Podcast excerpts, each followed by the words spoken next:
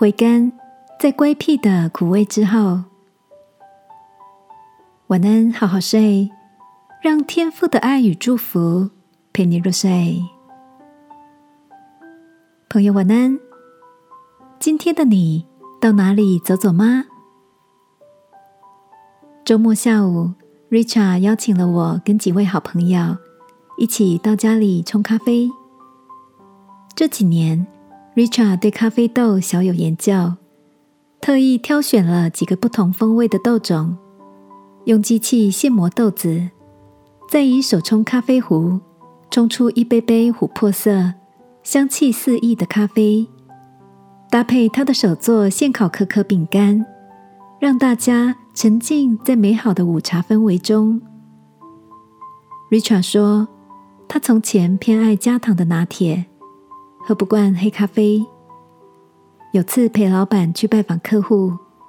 客户冲了几杯黑咖啡给他们，喝到第三杯时，他突然尝出黑咖啡苦中回甘的后韵，从此就开始研究手冲咖啡。他开玩笑的说：“这黑咖啡啊，就像他严格不好相处的老板，合作过程中常让他苦不堪言，但几年下来，却觉得。”自己在老板的高压下成长了许多，慢慢开始懂得感谢自己所经历的那些不足为外人道的苦涩时光。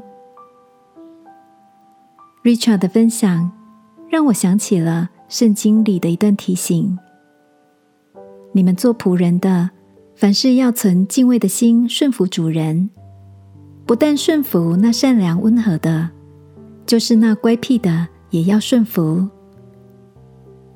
亲爱的，你也曾经因为主管或长辈的强势而苦不堪言吗？相信那些苦涩的时光，都将在经历过后转化为回甘的祝福哦。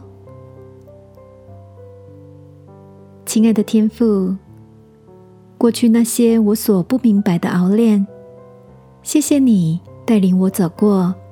也带领我成长，使我能有如今的身量。